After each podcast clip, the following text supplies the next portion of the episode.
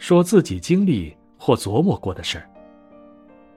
前面所说到的那些年轻男女自身的故事，使得这个电视节目如此有趣，因为他们是在谈论自己亲身的经验，他们谈的都是他们自己知道的事。许多年以前，训练班的教师们在芝加哥的希尔顿的饭店开会，会上一位学员这样开头：“自由、平等、博爱，这些是人类字典中最伟大的思想。”没有自由，生命便无法存活。试想，假如人的行动自由处处受到限制，那将会是怎样的一种生活？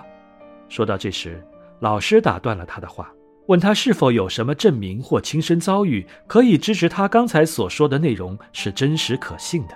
于是他告诉了我们一个撼人心弦的故事。他曾经是一名法国的地下斗士。他告诉我们，他和家人在纳粹统治下所遭受的屈辱。他用鲜明生动的词语描述了自己和家人是如何逃过秘密警察，并最后来到美国的。最后他说：“今天，我走下密歇根街来到这家饭店，我能随意的自由来去。我走过一位警察的身边，他也并不注意我。我走进饭店也无需出示身份证。等会议结束时。”我可以按照自己的选择前往芝加哥的任何地方，因此，请相信，自由值得我们每一个人为之奋斗。他获得了全场所有观众长时间的热烈鼓掌。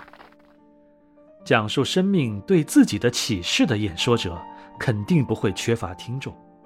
我从经验中得知，很不容易让演说者接受这一个观点，他们避免使用个人的经验。认为这样太琐碎，太有局限性，他们宁可上天下地去扯些一般性的概念及哲学原理。可悲的是，那里空气稀薄，凡夫俗子没法呼吸。人们都会关注生命，关注自我，所以当你去诉说生命对你的启示时，别人自然会成为你的忠实听众。倾听别人诉说是爱默生的一大爱好。因为他觉得自己可以从所有人身上学到东西。